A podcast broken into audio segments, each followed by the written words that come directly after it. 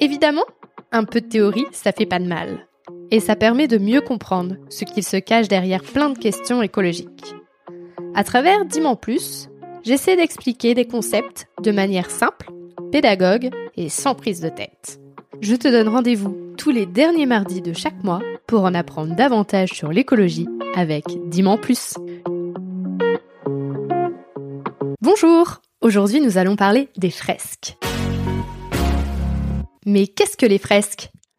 Ce sont des outils ludiques, participatifs et créatifs et basés sur l'intelligence collective. Elles permettent à un groupe de personnes d'avoir une initiation en 2-3 heures sur le fonctionnement d'un sujet. Est-ce qu'il y a différentes fresques? La première fresque qui a vu le jour est la fresque du climat, qui est conçue en 2015 par Cédric Ringenbach. Cette fresque a été faite par plus de 1,2 million de participants dans 56 pays, en 45 langues et avec plus de 60 000 bénévoles. En voyant la force de frappe de cette fresque, de nombreuses autres fresques ont vu le jour sur des sujets plus précis, comme l'alimentation, l'industrie, la construction, le textile, le numérique, le sexisme, ou encore sur des sujets connexes, comme la biodiversité, les déchets, les frontières planétaires, ou sur des solutions comme Nouveau Récit, Deux tonnes, Puzzle Climat, Horizon décarboné, etc. Comment se déroule une fresque? Un animateur est là pour prendre soin des participants, les faire avancer dans le jeu et répondre aux questions. Attention, les animateurs ne sont pas des spécialistes et ne connaissent pas toutes les réponses. Ce sont des facilitateurs. Une fresque commence par un icebreaker, un brise-glace qui permet aux participants de se présenter et de se connecter pour que les trois heures se passent au mieux. Il y a la création d'un cadre entre les participants pour que les trois heures se passent au mieux dans le respect, la convivialité, l'écoute, la bienveillance et surtout le droit à l'erreur. Puis, chaque groupe va recevoir des lots de cartes qu'ils devront lier les unes aux autres. C'est un travail d'équipe. C'est le groupe qui fait le lien entre plusieurs cartes. Les participants sont actifs et cela permet de mieux comprendre et mémoriser les liens. C'est une pédagogie moderne qui permet aux personnes de réfléchir et d'être actifs à la théorie écrite sur les cartes pour les mettre en lien, et non passifs face à une personne ayant tout le savoir. Lorsque les cartes ont été toutes reliées, alors il y a une partie créativité qui permet de lâcher prise et de mettre en valeur la fresque réalisée. Puis, il y a une partie émotion pour prendre à chaud le ressenti des personnes et faire sortir tout ce que chaque personne a dans le cœur et envie de partager. Enfin, dans certaines fresques, il y a la partie mise en action, qui permet de s'engager sans culpabiliser. À l'issue de l'atelier, les participants sont motivés et outillés pour agir à leur niveau. Toutes les fresques ont-elles le même objectif? Elles ont l'objectif de faire réfléchir, de prendre du recul et d'acquérir des connaissances. Cette prise de savoir ne se fait pas forcément sans douleur. C'est pour cela que la partie émotion est importante. Par exemple, la fresque du climat est selon moi indispensable pour comprendre les causes-conséquences du réchauffement climatique, mais ne permet pas de trouver des solutions. Alors que la fresque des nouveaux récits ou l'atelier d'automne permettent de trouver des solutions individuelles et collectives. Sur quoi se basent les fresques? Les fresques se basent sur des analyses scientifiques faites par des dizaines, voire des centaines de chercheurs dans le monde entier. Par exemple, pour la fresque du climat, c'est le GIEC. Qui peut faire une fresque? Tout le monde. Il n'y a pas besoin d'avoir un niveau de connaissance quelconque pour faire une fresque.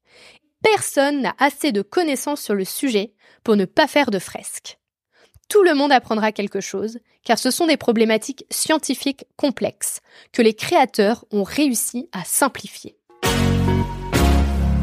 Où est-ce que je peux faire une fresque? Tu peux chercher sur Internet en tapant la fresque que tu voudrais faire et le lieu où tu habites. On te dirigera soit vers le site Internet de la fresque, ou d'un lieu qui organise ce type de fresque. Il y a aussi la possibilité de faire une fresque en ligne, s'il n'y a pas de fresque proposée près de chez toi. Lorsque tu as trouvé la date et le lieu qui te convient, tu t'inscris. Quand sont les fresques? Les fresques sont en journée ou en soirée après les horaires de travail pour que le plus grand nombre puisse s'inscrire. Combien ça coûte une fresque? Il est bon de savoir que les fresques sont gérées par des associations.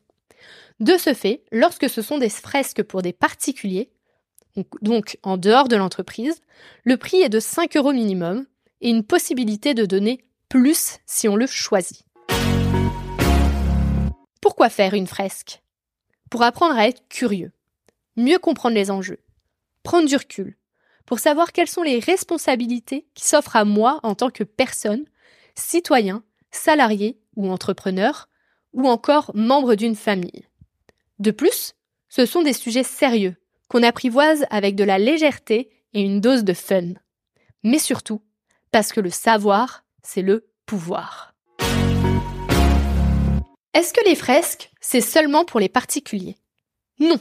Il y a la possibilité, pour des entreprises, des associations, des écoles, de pouvoir demander à avoir des fresques dans leur établissement.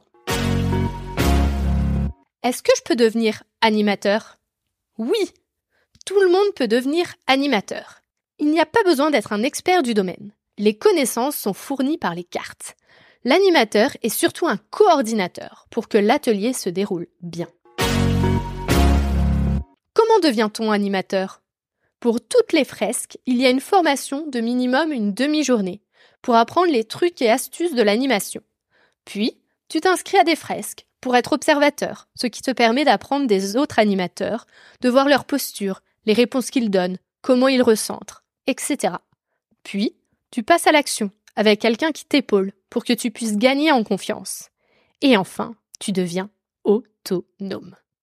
Tu peux alors répondre à des besoins d'animateurs bénévoles lors de fresques organisées ou d'en organiser par toi-même. J'espère que tu en as appris plus sur les fresques et que cela t'a donné envie d'y participer ou de devenir animateur. Si tu as la moindre question, n'hésite pas à m'envoyer un message, soit par mail, soit sur mon Instagram ou mon LinkedIn. Je vous souhaite une belle journée. Merci d'avoir écouté cet épisode. J'espère qu'il vous a donné envie de participer à la transition écologique et vous a donné une nouvelle oreille attentive à ce qui nous entoure. Si le cœur vous en dit, je vous propose de me laisser un avis, de vous abonner et de me rejoindre sur Instagram, Facebook et LinkedIn. Vous pouvez m'envoyer un message à évidemment e.vie.de2ment.podcast.gmail.com. En attendant mardi prochain, je vous souhaite, évidemment, de jolis moments de vie en pleine nature.